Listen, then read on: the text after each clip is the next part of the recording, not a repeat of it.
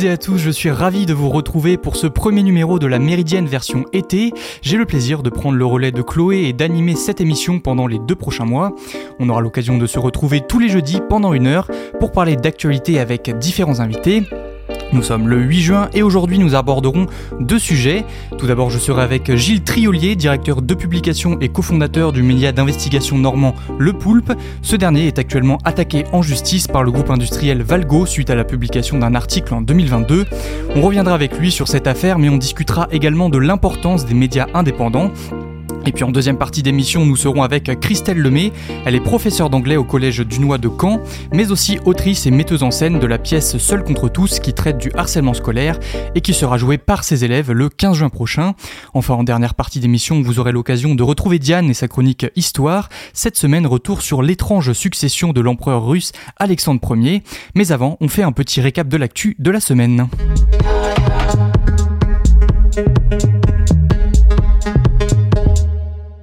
Le groupe Lyot vient de retirer sa proposition de loi visant à annuler la réforme des retraites.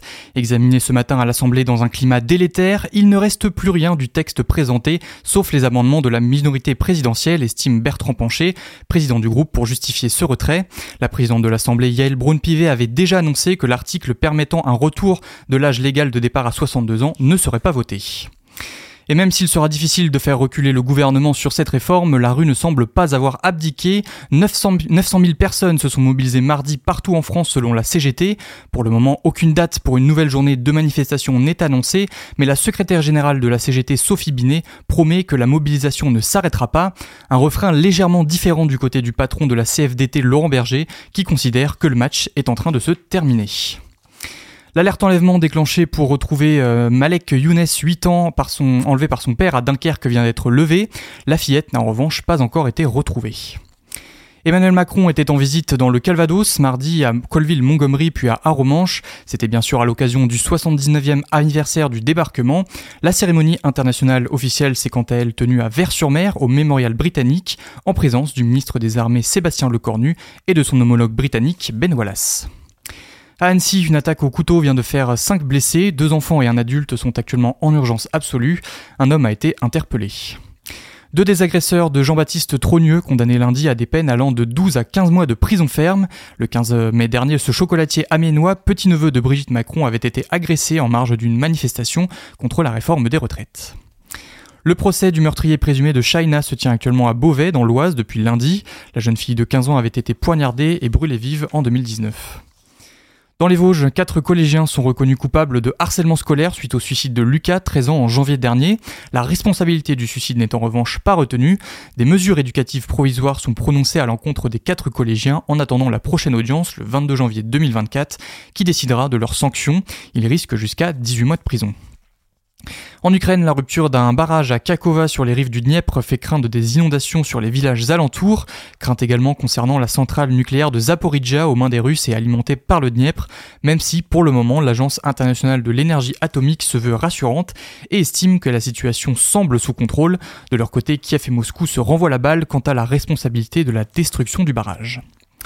À Haïti, au moins 4 personnes sont mortes à la suite d'un séisme de magnitude 4,9 survenu mardi. 36 autres sont actuellement blessés. Cette catastrophe survient alors que le pays est en proie à de violentes inondations, ayant déjà tué 42 personnes.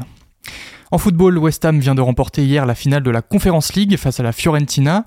Les Londoniens se sont imposés sur le score de 2 buts à 1 à l'Eden Park de Prague grâce à des buts de Benrama et Bowen. Ce samedi, c'est une autre finale de foot européen qui se joue, la plus prestigieuse de tous, la Ligue des Champions. Elle opposera Manchester City à l'Inter Milan.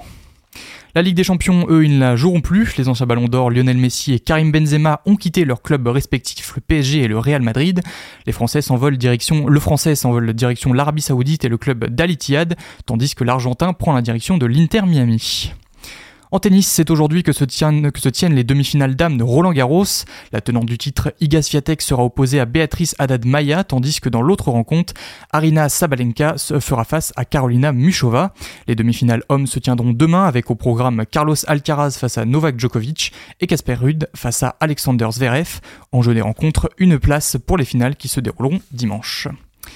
Autre événement qui se déroule ce week-end dans la plus belle ville du monde, les 24 heures du Mans.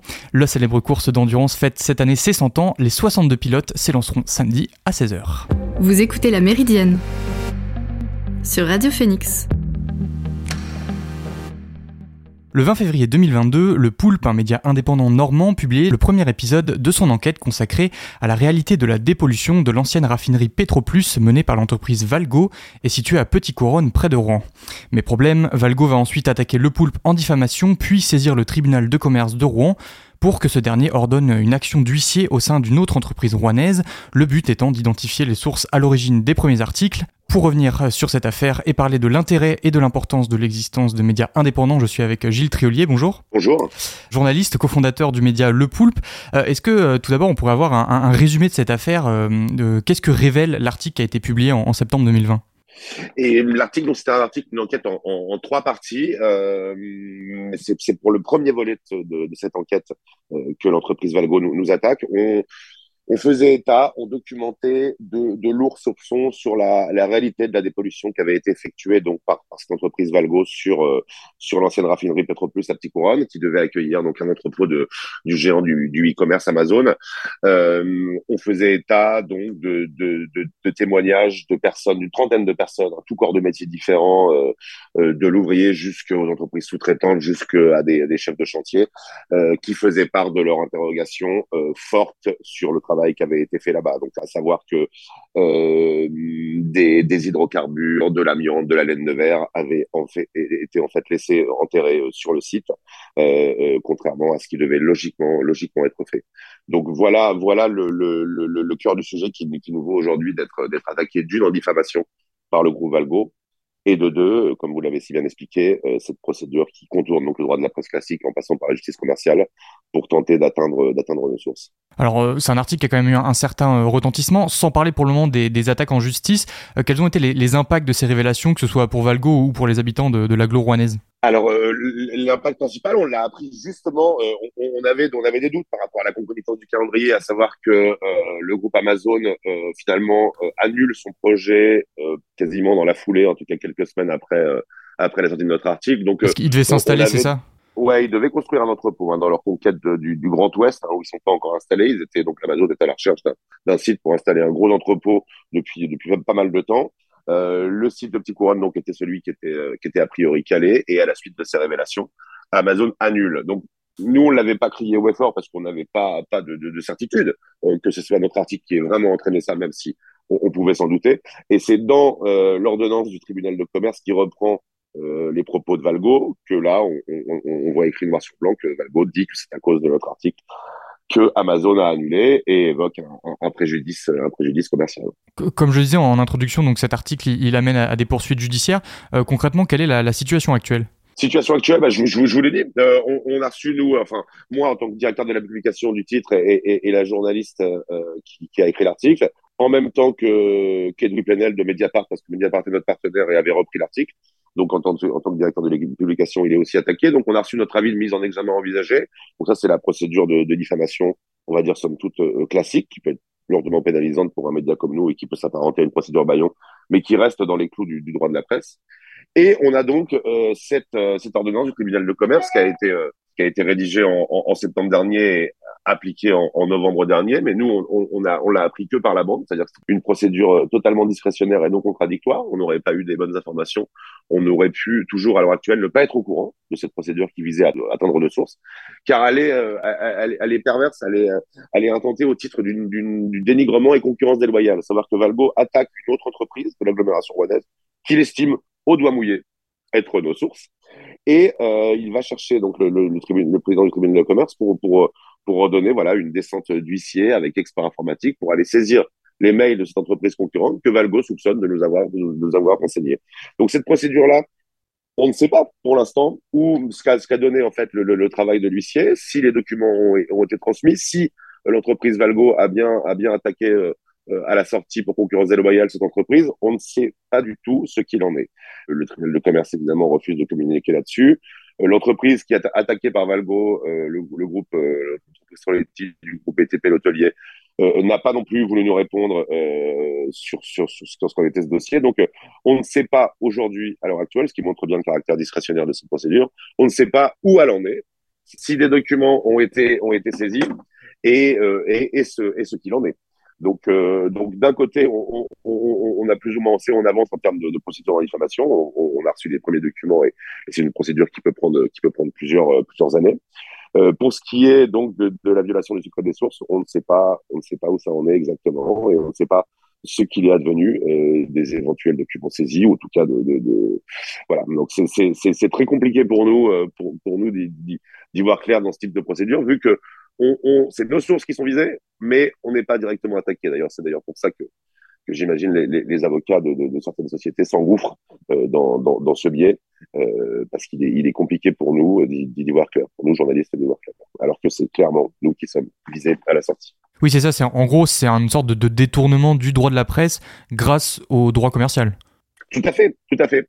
Euh, c'est assez vicieux, c'est assez pervers euh, de, de, de, de, voilà de, de voir qu'il y a euh, il y a ce type de biais qui commence à se multiplier. Il y a eu une, les gens de, de Reflet Info, hein, il y a eu aussi Mediapart. On est les troisièmes à avoir, euh, avoir s'initié le, le, la justice commerciale euh, dans, dans, dans, le droit de la presse. Euh, voilà, voilà. Et, et sur, ce, sur, ces autres affaires justement de, de Mediapart et de Reflet, c'est toujours en cours ou il y a eu une issue euh, heureuse entre guillemets? Et ben je, je, je crois que Mediapart c'était avec l'homme politique la Gaël Perdriau qui était sur Saint-Étienne. Il y avait c'est autre chose. Je, je, je, ne sais pas où exactement, où exactement où ça en est, mais je, crois qu'il y avait eu voilà une, contre-attaque une contre-attaque avec les avocats de Mediapart juridiques qui avait qui avait permis de de, de, de, faire annuler la procédure. Dans le cas de Reflet, je ne sais pas exactement non plus où, où ça en est, mais non, je pourrais pas je pourrais pas être plus précis. Euh, sur ces deux procédures. La structure euh, qui est, qui est, du coup attaquée par Valgo, on en parlait tout à l'heure, donc c'est euh, Trolleti TP. Est-ce qu'on sait pourquoi c'est eux en particulier qui sont attaqués enfin, La suspicion, c'est que ce soit eux la source, pas, mais pas du tout, pas du tout. Je, je voulais, je voulais, Valgo effectue euh, de, fait cette requête auprès du tribunal de commerce au doigt mouillé. C'est-à-dire que nous, on, voilà, il doit y avoir peut-être un contentieux entre Valgo et cette boîte-là de longue date, mais que nous, on ignore complètement. Ça doit, euh, voilà, obéir à, à un passif entre ces structures mais on ne sait pas du tout spécialement pourquoi euh, Valgo vise cette boîte. En fait. Euh, ça se fait vraiment au, doigt mouillé. Et rien ne nous dit que d'autres entreprises n'ont pas été visées. Nous, on a eu, on a eu cette, euh, ce, volet-là et on a pu en faire part à nos lecteurs et révéler la chose. Rien ne nous dit que le tribunal de commerce n'a pas ordonné d'autres descentes d'huissier dans d'autres boîtes concurrentes de Valgo dans, dans, dans la région Ça, on peut pas, on ne peut pas l'affirmer. Ah, et pourquoi en particulier cette entreprise-là, ça je peux pas vous le dire. Je pense que ça doit être un, un contentieux ancien entre les deux sociétés et, et que, que, pour Valgo, c'est évidemment eux qui nous ont qui nous ont renseigné. En tout cas, ça se fait vraiment au, au doigt mouillé de la part des, des dirigeants de Valgo. Cette affaire elle nous renvoie évidemment à la question de la, la protection de, de, du secret des sources. Pourquoi est-ce que c'est si important? Qu'est-ce qui se passe concrètement si elle n'est pas garantie? Bon, On ne peut pas travailler tout simplement. C'est compliqué. Pour ce type de, de journalisme, pour des journalistes d'investigation et d'enquête, euh, on, on ne peut pas travailler sans source. C'est impossible. Il nous faut des gens qui nous parlent, qui nous fournissent des documents, tout ce qu'on peut imaginer. Euh, si les sources ne sont plus protégées, c'est assez simple. Plus personne ne nous parlera et le travail de, de, de journaliste d'investigation ne, ne, sera plus possible. Donc c'est un principe qui est gravé dans le marbre par de la presse sacro-saint, euh, qui permet, euh, qui permet pas seulement à la presse, à la presse d'investigation, à tout type de presse de, de travailler. On met en l'air euh, le, le, la façon de bosser de, de, la presse en France avec ce type de, procédure, tout simplement. Est-ce qu'en ce moment il y a quand même une, une, une, dégradation qui se fait ressentir sur sur cette protection du, du secret des sources? Je, je, je, pense que ça a toujours été compliqué pour les journalistes de, de, bosser, que ce soit même, même en France ou ailleurs. Il y a toujours cette volonté, quand les sujets deviennent gênants, de, les étouffer. Euh, voilà ce que je peux dire. Maintenant, l'usage de, la justice commerciale euh, pour, pour griller les, les sources de, de, la presse, ça c'est assez récent. On sent qu'il y a eu un voilà un, un, biais dans lequel les avocats se sont enfoncés et continueront à s'enfoncer si jamais on ne, on ne marque pas, on ne dit pas clairement et, et, et fortement collectivement que ce type de procédure n'a pas lieu d'être, n'a pas lieu d'être en France euh, il, il, faut il faut qu'on soit vigilant dès maintenant parce que parce qu'elles vont elles vont à coup sûr se multiplier. Hein, si, D'autant plus que si ce type de, de, de structure d'entreprise ou tout type de personne qui pourrait être susceptible un jour d'utiliser la justice commerciale se dit bah tiens la presse ne réagit pas ou peu, euh, continuons à, à, enfoncer ce, ce point vu, vu, que ça passe. Donc on, on est les troisièmes, mais si jamais euh, on ne met pas un gros stop collectif à tout ça, euh, ça continuera à coup sûr. Vous avez évidemment été euh, soutenu par, par certains médias, je pense à Mediapart, euh, le média ou encore Reporter, qui ont, qui ont relayé, relayé l'affaire. Euh, mais ce sont des médias indépendants. On a moins entendu parler de vous dans, dans les grands titres de PQR ou dans les autres, je mets des guillemets, un grand média. Vous regrettez ce, ce manque de relais à grande échelle?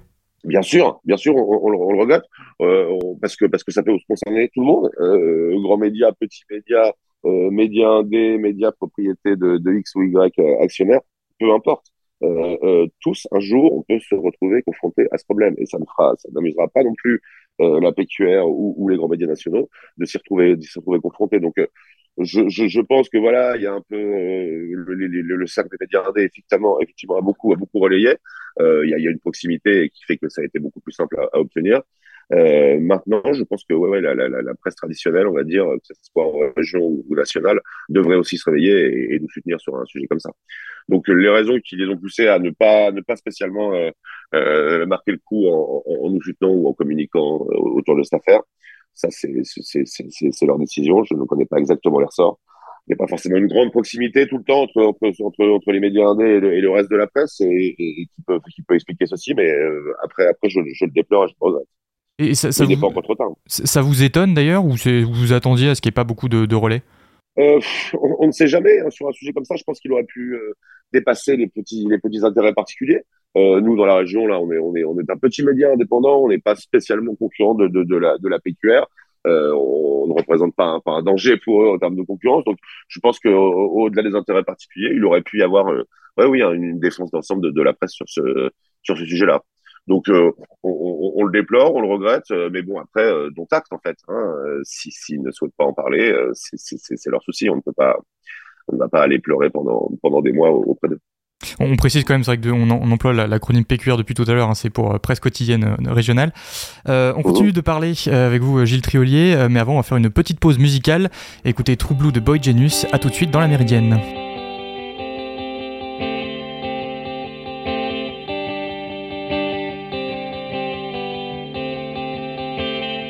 You said you wanted to feel alive,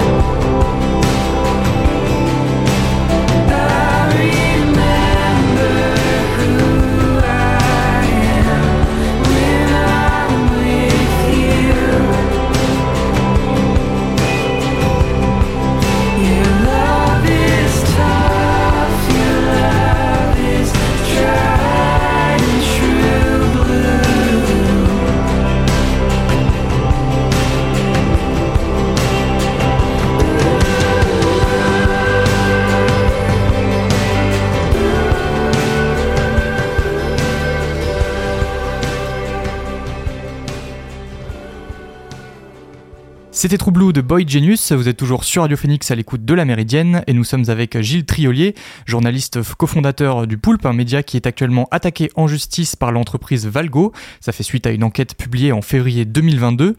Alors toutes ces procédures judiciaires, évidemment, elles ont un coût. Aujourd'hui, vous faites un, appel au don, vous demandez 30 000 euros d'ici euh, au 23 juin. Qu'est-ce qui risque de se passer si la somme n'est pas atteinte? euh, Qu'est-ce qui va se passer? Ah bah ce serait euh, ce serait dommageable pour nous et, un mauvais signal. Mais, mais, je ne pense pas. Je ne pense pas. On est on est déjà presque à, à, à 21 000 euros euh, ce matin. Ça fait donc 15 jours qu'on a lancé la campagne. On est à, on est à mi-chemin et on est à, aux, deux tiers. Euh, voilà. Donc donc je pense que ça avance bien et, et, et qu'on et qu'on y sera. Donc je me pose pas la question à, l'heure où l'on parle. Et, et, hormis cet appel aux dons exceptionnel, comment chaque citoyen peut soutenir la presse indépendante, que ce soit le Poulpe ou, ou même un autre média? Ah ben Simplement en s'abonnant le, le, modèle de notre type de média le plus courant est euh, l'abonnement, hein, ce qui nous permet d'avoir une réelle indépendance. On dépend que de nos lecteurs. Donc nous, on travaille sans pub, sans actionnaire. Donc notre seule source de revenus, c'est assez simple. Hein. C'est les abonnements et les dons. Donc abonnez-vous, abonnez-vous, lisez, abonnez-vous. Et si jamais vous n'êtes pas passionné, vous n'êtes pas de la région et que euh, pour vous l'intérêt de lecture sera limité, euh, bah, soutenez-nous par, des dons. En ce moment, donc c'est très simple hein, parce qu'on a cette campagne qui qui est lancée, mais tout au reste de l'année, on a aussi un, un système qui permet de, faire des dons à, à, notre média et à d'autres types de, médias aussi indépendants. Donc, donc voilà les deux leviers pour nous aider. Abonnez-vous, lisez ou, ou, participez à des campagnes de financement qui nous permettent de, couvrir notre défense et les frais qui, qui sont à coup surélevés et en même temps euh, euh nous, nous permettre de continuer à investiguer hein, pour, pour, nous donner un peu les reins un peu plus solides pour un média comme le nôtre, un petit média qui est, qui est encore à la recherche d'un équilibre économique pérenne.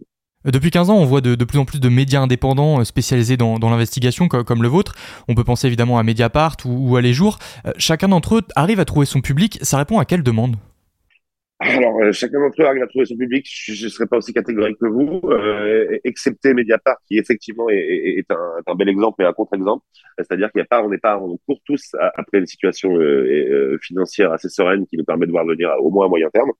Donc, euh, par contre, effectivement, il y a une vraie émulation. Il y a eu beaucoup, beaucoup de créations, mais ça répond, j'imagine, à, un déficit d'informations euh, indépendantes et, et, précises, notamment, notamment en région. Hein. Nous, euh, on, s'est créé pour combler, euh, pour combler, voilà, un, manque, un vide à ce niveau-là, qu'on avait déjà en tant que lecteur, en tant que journaliste, c'est-à-dire de pas, de pas pouvoir trouver euh, d'enquête approfondie, notamment sur la dimension politique et économique en, en région. C'est quelque chose que on ne trouvait pas assez à notre goût.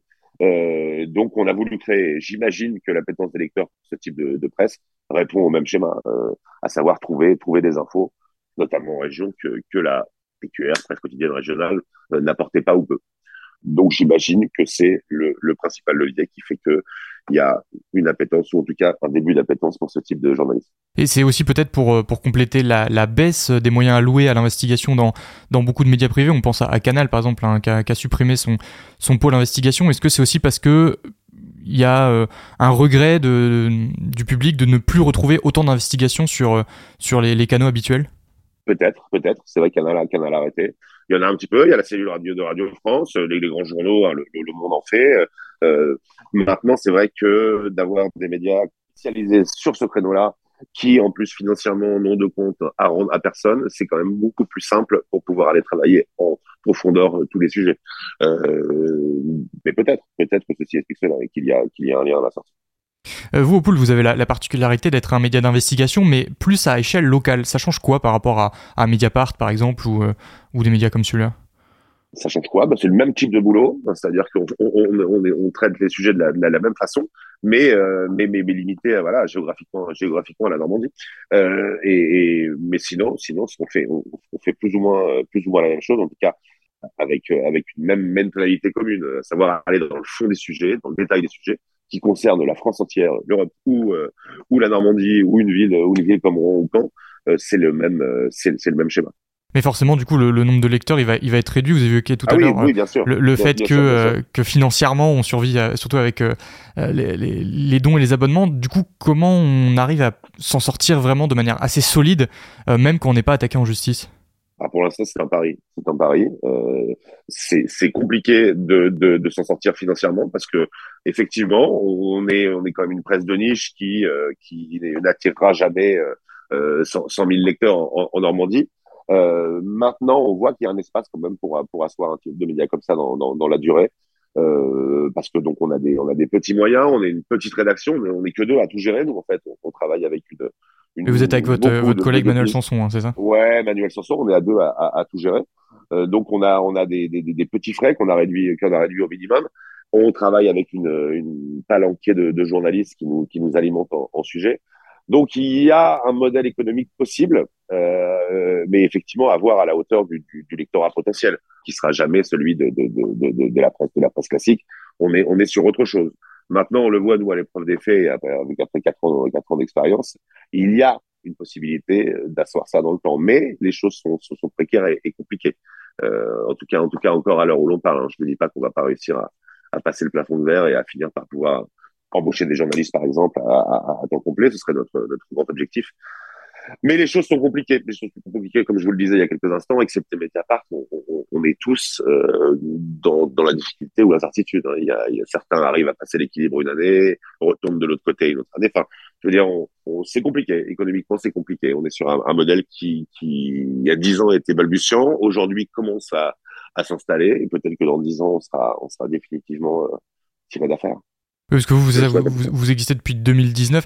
Il euh, y, y, a un cap où on se dit, là, ça y est, le média est vraiment solidement ancré, on, on peut un peu travailler sereinement, ou est-ce qu'il y aura toujours cette incertitude et cette crainte de devoir, euh, du jour au lendemain, euh, tout arrêter? Je, je, bah, je, ne sais pas. Dans la situation où, dans la situation où on est, nous, c'est le cas. C'est-à-dire qu'une affaire comme ça peut, peut, peut, nous couler, en fait, si, parce qu'on n'a on n'a pas suffisamment de marge pour pouvoir euh, voilà, absorber ce genre de désagrément. Euh, maintenant, si, si, si on passe à la vitesse supérieure, qu'on arrive à avoir un nombre d'abonnés suffisant qui nous permettent euh, d'embaucher, d'avoir des réserves et d'être plus serein pour affronter ce type de procédure, euh, je le souhaite, c'est d'ailleurs tout notre objectif. Euh, maintenant, je, je ne lis pas dans, dans, dans l'avenir, donc je, je, ne sais pas combien il nous faudra de temps encore pour y, pour y parvenir. Donc euh, voilà, croisons, croisons, les doigts et battons-nous battons au quotidien pour y parvenir. Merci beaucoup Gilles Triolier euh, d'avoir euh, répondu à mes questions. Je rappelle que vous êtes journaliste cofondateur du média indépendant Le Poulpe. Et si vous souhaitez soutenir financièrement ce média, rendez-vous sur le site euh, donorbox.org at Le Poulpe. Bonne journée à vous. Une bonne journée, merci. Vous écoutez La Méridienne sur Radio Phoenix. Et si vous souhaitez euh, lire les différentes enquêtes du Poulpe, vous pouvez vous rendre sur leur site lepoulpe.info et vous abonner. Dans quelques instants, je serai avec Christelle Lemay qui nous parlera de sa pièce de théâtre Seul contre tous. Mais avant, on va faire une nouvelle pause musicale et écouter Hate Forever de Silly Boy Blue. A tout de suite dans la Méridienne.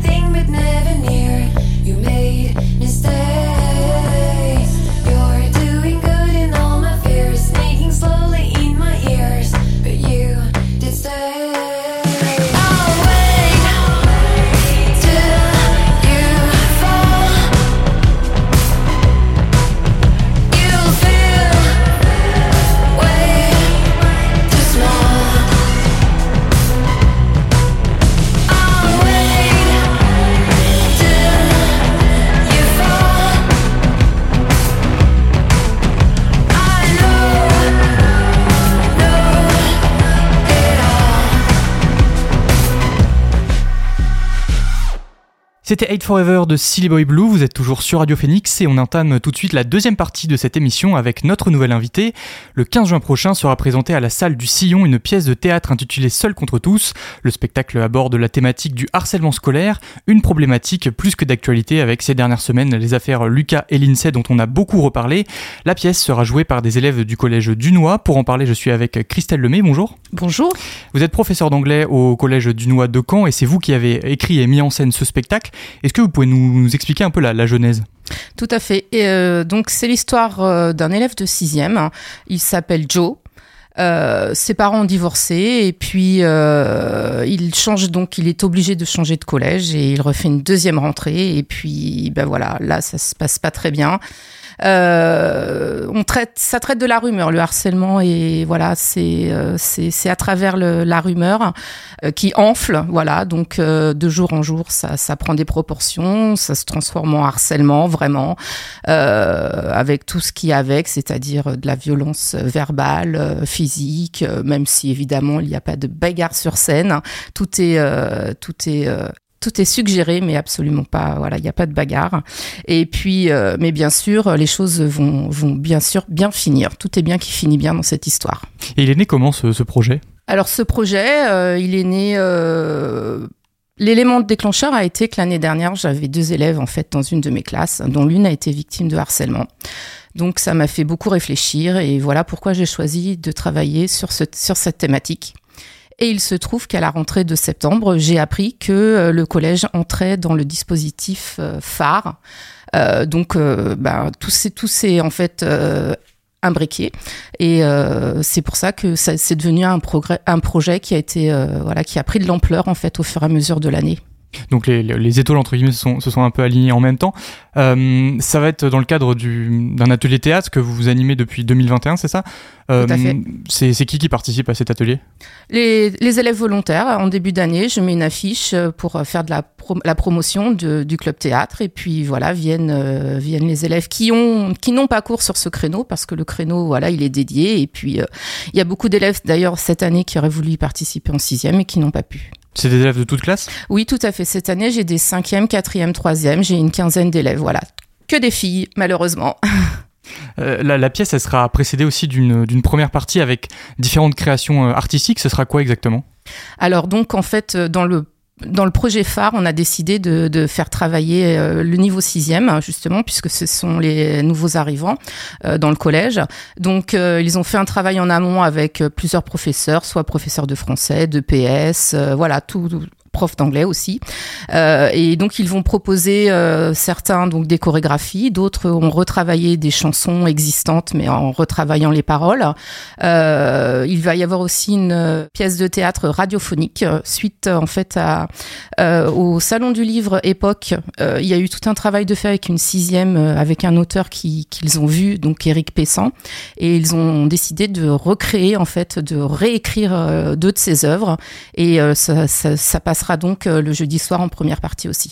Mais donc c'est quand même deux spectacles, on va dire, différents, mais qui traitent quand même tous les deux de la thématique du harcèlement. Exactement. L'idée c'était de créer un grand projet harcèlement. Voilà. Euh, dans l'écriture euh, et dans la mise en scène, vous avez aussi travaillé avec Benjamin Chauveau, qui est de la compagnie Macédoine, et Claire Hamelin, qui est accompagnante d'élèves en, situation de handicap au, collège. quel a été le rôle de chacun?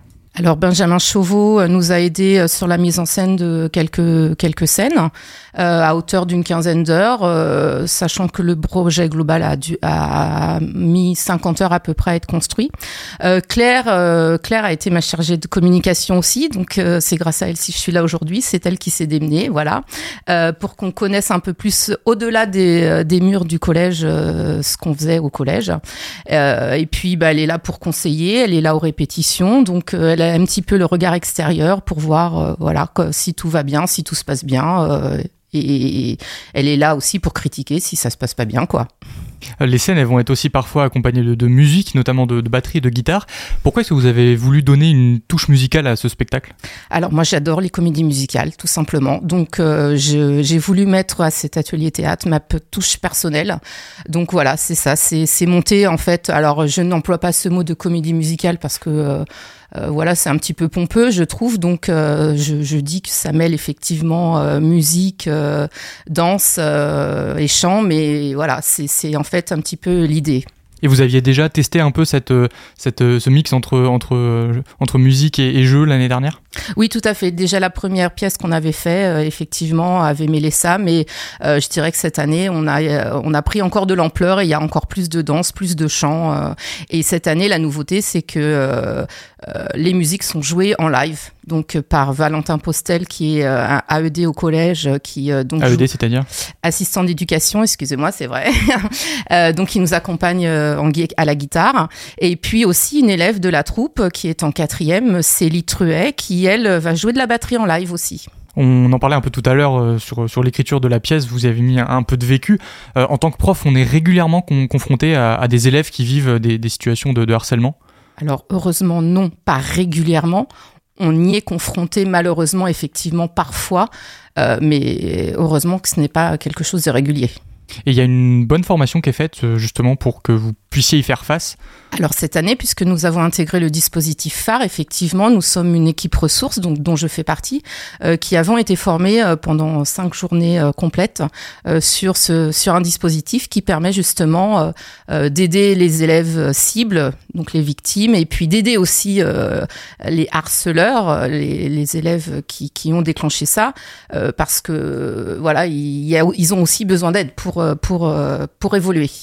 Et en, en, interne, quand vous, euh, bah, que ce soit au-delà des, auprès des, des élèves qui, qui suivent la, la, formation théâtre ou ceux qui vont pouvoir assister, hein, parce que du coup, les, la pièce sera jouée devant les élèves, hein, c'est ça? C'est un, un, autre moyen de, de, faire prendre conscience de la problématique du harcèlement, de passer par le théâtre? Exactement, tout à fait. Tout, Et... tout, tous, les, tous les moyens sont bons. Donc, quand vous dites on va jouer devant les élèves, oui, en fait, la pièce va être jouée trois fois le, le jeudi 15, euh, en matinée et l'après-midi devant les, la cohorte de 6e et les CM1, CM2 qui viendront l'année prochaine dans notre collège. Et le soir, euh, donc ce sont plutôt les parents euh, des élèves euh, donc du, du, club théâtre et puis donc le public, le grand public. Et est-ce que c'est même peut-être plus facile de, de, faire passer les messages par ce biais-là? Bah, Je pense que c'est un très bon moyen, effectivement et même auprès des, de ceux qui, qui suivent l'atelier, ils étaient déjà un peu sensibilisés à ces questions-là? Ou c'est au fur et à mesure des, des répétitions où peut-être il y a eu une prise de conscience qui a, qui a un peu émergé? euh, c'est difficile à dire parce que j'avoue qu'on a peu de temps pour analyser euh, ce qu'on est en train de faire, euh, puisqu'on est toujours dans le rush pour, euh, pour créer. Donc j'avoue que je n'ai pas pris le temps de me poser et de leur poser ce genre de questions. Mais eux, ils ont pu participer au, euh, au concours non au harcèlement également. Ils avaient produit une, une, vidéo de deux minutes. Ça parlait de quoi la vidéo? Alors, elle sera aussi, euh, elle sera incluse hein, dans, le, dans le spectacle. C'était quoi l'histoire de cette vidéo? Bah, L'histoire, c'est euh, un élève qui se fait harceler. Donc, on a, on a elles ont décidé de, des différents endroits euh, potentiel, potentiel pour euh, justement euh, quel lieu dans le collège on peut, dans quel lieu on peut être harcelé. Et donc à partir de là, elles ont donc c'est encore le côté chorégraphique hein, qui l'emporte sur cette vidéo. Donc elles ont mis en scène des chorégraphies dans chaque lieu pour pour symboliser justement ce qui pouvait se passer quand on était harcelé. Le spectacle, il, met aussi beaucoup l'accent, on en parlait tout à l'heure, sur la, rumeur dans, dans le processus du, comme composante du harcèlement. Pourquoi est-ce que vous êtes concentré sur ça en particulier? En fait, je n'avais pas envie de parler de suicide, de choses comme ça, d'aborder en fait le thème du harcèlement euh, euh, par ce biais-là. Je voulais quand même que ça reste un spectacle festif d'une fin d'année. Donc voilà, j'ai trouvé que la rumeur était un moyen, euh, si on peut dire positif entre guillemets, euh, pour traiter du harcèlement euh, sans voilà sans que ça devienne trash et, et pas montrable sur une euh, sur sur une scène de spectacle. Mais est-ce que c'est aussi parce que on on imagine moins à quel point les impacts que peut avoir une rumeur, c'est aussi peut-être une manière de prendre quelque chose que tout le monde connaît, que tout le monde a quasiment vécu, pour mieux expliquer l'omniprésence du harcèlement. Tout à fait. Et puis c'est vrai que dans les classes, euh, les rumeurs, ça va très très vite. Donc euh, je pense que c'était un bon moyen de, de, parler du harcèlement. La représentation, elle sera que le, le 15 juin, mais le, le, 12 mai dernier, vous avez pu jouer une partie du spectacle. C'était au festival euh, Tumulte de, de Bretteville-l'Orgueilleuse. Euh, Est-ce qu'il y a eu des, premiers retours? Quels ont, été ah ben, Les retours ont été effectivement euh, très positifs, notamment des enseignantes qui, étaient, qui sont venues, qui ont emmené leurs élèves sur place. oui, oui, c'était très positif. Et est-ce que c'était surtout des enseignants ou il y avait aussi des, jeunes des Alors en fait le public qui était c'était euh, euh, un groupe de danseuses de d'AS de Mondeville, je crois. Et sinon, il y avait les CM1, CM2 de l'école primaire de Bretteville, donc juste à côté de, de, là où on jouait, c'est-à-dire au studio de, de Bretteville l'Orgueilleuse. donc, il y avait une centaine à peu près de, de personnes présentes. Donc, c'était des primaires surtout. Et même à, même à leur jeune âge, ils arrivaient quand même à bien comprendre euh, les enjeux de, de, ce genre de, de, spectacle. Oui, parce que je pense que ça a été repris par leurs enseignants ensuite. Vous êtes soutenu dans, dans, votre démarche par le, département du, Calvados. Pourquoi est-ce que c'est aussi important d'impliquer les, les, pouvoirs publics dans, dans ce genre de projet? C'est important dans la mesure où, c'est un fléau de toute façon euh, qui, touche de plus en plus de personnes. Comme vous dites, ça a été encore médiatisé il n'y a pas très longtemps. Et puis, bah, surtout pour nous, à notre, au niveau local, ça nous permet d'être subventionnés, notamment pour qu'il y ait un comédien qui vienne nous aider à la mise en scène. Et je le disais en, introduction, donc le, problème du harcèlement scolaire aussi, il est beaucoup dans l'actualité. Euh, il y a Elisabeth Borne qui a annoncé vouloir renforcer le, le dispositif phare dont, dont, vous parliez tout à l'heure.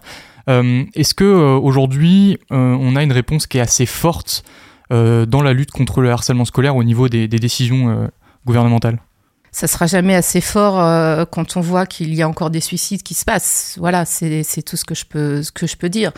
tant qu'il y aura des élèves malheureusement qui en viennent à mettre un terme à leur vie, on peut pas parler de, de politique forte. Et qu'est-ce qui pourrait être amélioré selon vous? Eh bien toujours la même chose, c'est l'amont, c'est-à-dire vraiment une, euh, euh, des actions qui soient menées euh, tout au long de l'année, mais surtout dès l'arrivée au collège, notamment en sixième, hein, même si malheureusement le harcèlement est aussi présent en primaire. On en avait, il y a eu une histoire il n'y a pas très longtemps dans les médias, mais c'est vrai que nous, en tant que collège, je pense qu'il faut vraiment prendre ça à bras le corps dès la sixième, de façon à ce que leur scolarité soit plus sereine ensuite. Et donc il y a des dispositifs comme, comme phare dont on parlait, ça se présente comment ce genre de dispositif? Alors il y a plusieurs choses phares. Euh, c'est euh, donc non seulement une équipe ressource hein, qui est euh, qui est donc apte, on va dire, ou habilitée à recevoir donc les élèves harceleurs et les cibles, hein, les victimes, mais c'est aussi tout un tas d'actions qui sont menées justement tout au long de l'année. donc par exemple, c'est le 10 novembre, la journée contre le harcèlement. Donc là, il y a des actions qui peuvent être menées dans les classes justement avec des élèves qui peuvent avoir fait des affiches, etc. pour pour pour faire entendre les élèves euh, que voilà que ça existe. Hein. Ensuite, euh, il y a aussi euh, d'autres choses qui peuvent être mises en place. Les ambassadeurs, par exemple, c'est-à-dire ça peut être les délégués ou autres élèves volontaires qui qui peuvent être la passerelle entre l'adulte et, l'élève victime, parce que c'est parfois plus facile de parler à un père que d'aller d'aller voir un adulte ou ne serait-ce que ses parents quoi pour en parler. Et vous, tout au long de votre, votre carrière, vous avez constaté des évolutions sur pas forcément euh, une, amélioration euh, des cas de, sur, le nombre de, cas de harcèlement scolaire, mais au moins sur une meilleure prise de conscience des élèves sur ce qu'est concrètement le harcèlement scolaire? Oui, alors après, euh, le harcèlement, euh, c'est un peu un mot fourre-tout aussi. Donc c'est vrai qu'on l'utilise, euh, il peut être utilisé très vite pour tout et n'importe quoi. Donc faut faire aussi attention parce que le harcèlement est quand même assez bien défini. c'est quand même quelque chose de régulier, à répétition, qui qui va humilier l'élève. C'est pas juste une fois. voilà, on peut pas parler de harcèlement quand c'est vraiment très ponctuel, quoi. Donc c'est vrai que les, les, les, élèves ont tendance en fait à, à parler de harcèlement tout le temps. Mais est-ce que malgré tout, ils ont une meilleure prise de conscience sur ce que peut être le harcèlement? Oui, oui, je pense qu'effectivement, euh, à force d'en parler, euh, et puis les langues se délient plus facilement aussi. Pour en revenir à, la, pièce dont on parlait tout à l'heure, vous visez un public particulier ou c'est vraiment le but de s'adresser au, au plus de gens possible? Alors, dans un premier temps, c'est s'adresser à notre, public, c'est-à-dire nos élèves, les parents d'élèves, hein, puisque c'est eux qui, forment la communauté euh, éducative, enfin la communauté, notre communauté. Mais ensuite, on souhaite aussi l'élargir parce qu'effectivement, c'est partout le harcèlement. Donc l'idée, c'est aussi de toucher euh, Monsieur tout le monde, euh, voilà. Et quand vous vous êtes penché sur l'écriture de la pièce, ça a été facile ou ça a été difficile de rendre ça le plus accessible possible? Alors, je dois vous avouer que j'ai passé mon été à lire une quinzaine euh, de livres jeunesse sur le sujet. Euh, et puis, j'en ai sélectionné un en particulier qui, euh, qui avait tout ce que je euh, souhaitais. C'est donc, c'est donc le titre du spectacle, Seul contre tous, de Hubert Ben Kemoun, parce que justement, il traitait de cette rumeur. Et ensuite, j'ai étoffé en, avec d'autres lectures et puis d'autres passages qui, qui m'intéressaient, c'est-à-dire l'entrée en sixième, qui est quand même un enjeu crucial pour les élèves. Hein. C'est notre première scène parle de ça, c'est-à-dire il faut avoir l'air cool, décontracté, mais en fait on est tous flippés quoi quand on arrive en sixième. C'est un petit peu ça. Et donc voilà, j'ai beaucoup lu et je me suis nourrie de cette lecture pour en faire après faire un tout et le transformer en pièce de théâtre. Et donc on le disait tout à l'heure, ce sera joué euh, trois fois, dont une qui sera accessible au, grand public. Euh, comment on peut s'inscrire comment on, comment on participe? En m'envoyant un mail sur euh, ma boîte mail académique, c'est-à-dire à Christelle, c h r i s t e 2 l e l e m 2 e at donc at ac-normandie.fr. Et on précise que c'est gratuit, hein, c'est ça? Tout à fait, c'est gratuit, oui. Mais il faut par contre réserver. Merci beaucoup, euh, Christelle Lemay, d'avoir répondu à, mes questions. Je rappelle donc que vous êtes professeur d'anglais au, Collège du Noix à Caen, et c'est vous qui avez écrit et mis en scène la pièce Seul contre tous. On le redit, c'est gratuit, et c'est le 15 juin à 20h à la salle du Sillon à Caen. Bonne journée à vous. Merci à vous. Vous écoutez La Méridienne sur Radio Phoenix. Vous aurez le plaisir de retrouver la chronique de Diane, mais avant on va faire une dernière pause musicale avec Funeral Party de Métro Verlaine. À tout de suite dans la Méridienne.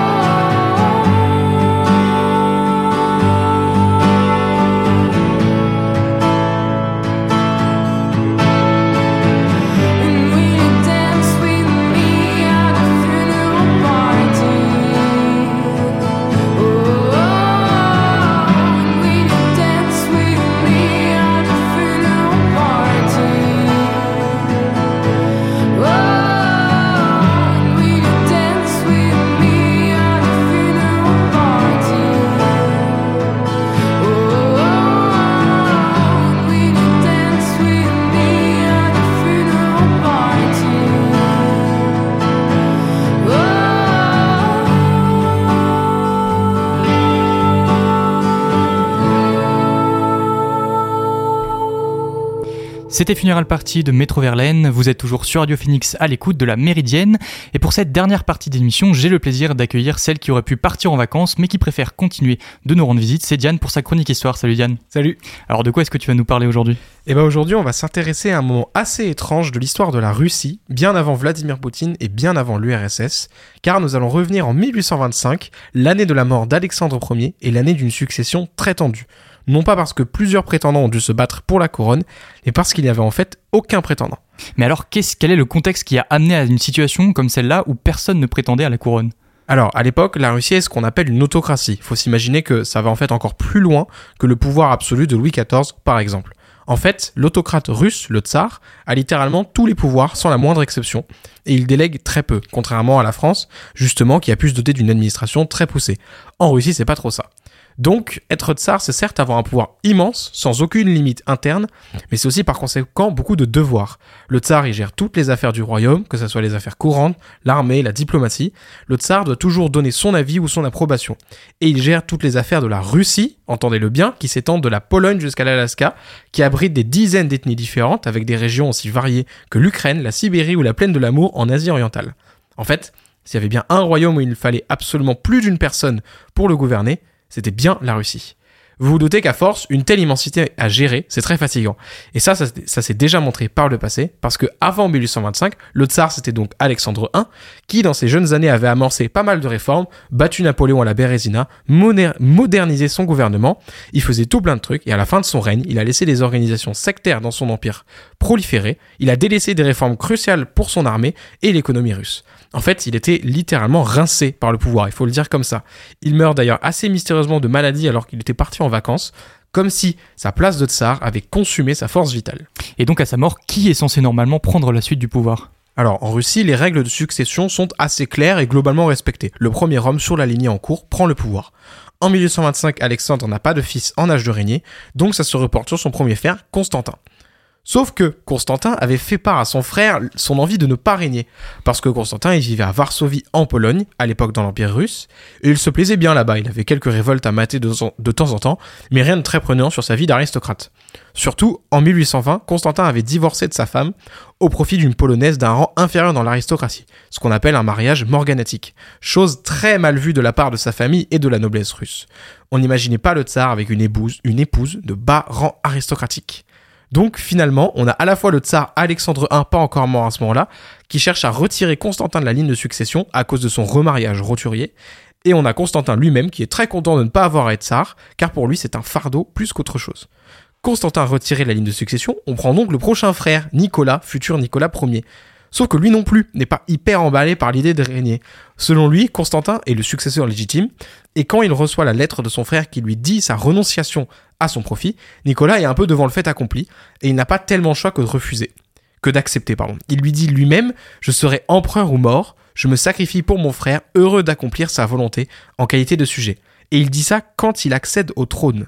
Dans une histoire qui nous a habitués aux querelles de succession, les guerres fratricides pour se disputer le royaume des parents, les guerres civiles pour, se pour départager les prétendants, on a en Russie en 1825 un tsar qui monte sur le trône en disant que c'est un sacrifice. C'est dire à quel point la situation était un peu lunaire. Et est-ce que cette succession difficile et irrégulière a eu un impact sur l'Empire? Est-ce qu'il y a eu une opposition? Alors oui, il y a eu une opposition. Sitôt tsar, Nicolas Ier doit traiter une insurrection, celle que l'on appellera plus tard l'insurrection décembriste, alors que la succession n'est pas le seul facteur. Il y avait déjà de l'agitation sous fond de demande de réformes politiques et économiques, mais ce nouveau tsar, théoriquement illégitime, n'apaise en rien la situation. Alors Nicolas I finit par mater à peu près tranquillement la révolte, il en profite d'ailleurs pour resserrer encore plus son pouvoir sur la presse et la liberté d'expression, mais Nicolas Ier n'a pas été le tsar qui a résolu ce problème de trop de pouvoir, si j'ose dire, parce que, à vrai dire, personne ne l'a encore fait. Parce qu'en 1855, quand Nicolas Ier meurt en pleine débâcle en, Crimée contre l'Empire ottoman, aidé de la France et de l'Angleterre, la solution a été de renforcer l'autocratie. De même pour les crises politiques de 1881, on peut même continuer sous l'URSS ou jusqu'à Khrushchev, la tradition a été de renforcer le pouvoir du gouvernant. Même maintenant, Poutine n'a probablement jamais eu autant de pouvoir qu'à l'instant, et il se rapproche carrément de l'autocratie des tsars du 19e siècle qu'il admire tant. Sauf que 1825 montre bien que le pouvoir illimité n'est pas si désirable que ça, et que trop de pouvoir tue le pouvoir. Merci beaucoup Diane, on te retrouve la semaine prochaine pour une nouvelle chronique, bonne journée à toi. Euh, la Méridienne, c'est terminé pour aujourd'hui. On se retrouve la semaine prochaine pour un nouveau numéro. D'ici là, je vous souhaite une bonne après-midi sur Radio Phoenix avec notre production musicale.